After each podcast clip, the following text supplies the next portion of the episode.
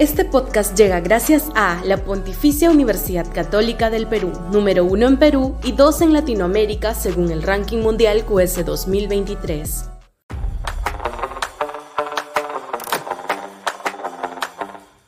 No, no queremos más muertos. Sudaca, Perú. Buen periodismo.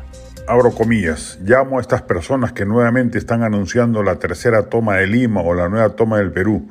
¿Cuántas muertes más quieren por el amor de Dios? ¿Acaso no les duele en el alma haber perdido a más de 60 personas en estas movilizaciones violentas? Ninguna de esas muertes la ha provocado ni la ha buscado el gobierno. Cierro comillas señaló la presidenta Dina Boluarte respecto de la anunciada protesta que grupos de izquierda han convocado. Hay un error conceptual y moral de base en la declaración de la presidenta. Los muertos no se ocasionaron solos o los causaron los protestantes. Como se ha acreditado, fueron obra y gracia de excesos policiales y militares. ¿Qué nos quiere decir la gobernante?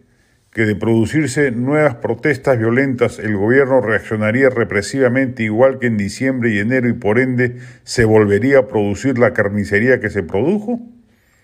No hay justificación alguna para lo sucedido y las investigaciones fiscales presentes o futuras deberán acreditar las responsabilidades penales de quienes resulten responsables, Dina Boluarte y Alberto Tarola incluidos en la pesquisa, y ser debidamente sancionados.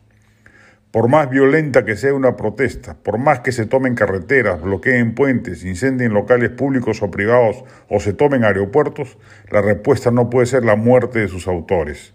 No hay pena de muerte para tales delitos, definitivamente lo son. Lo que corresponde es la detención inmediata de los violentistas y su procesamiento penal. El uso de las armas por parte de la policía o de las Fuerzas Armadas cuando se les encarga labores policiales solo es justificable legalmente cuando está en riesgo la integridad o la vida de los propios hombres de uniforme o de terceros civiles por acción de los manifestantes que protestan. Así corresponde en un Estado de Derecho como el que supuestamente nos ampara.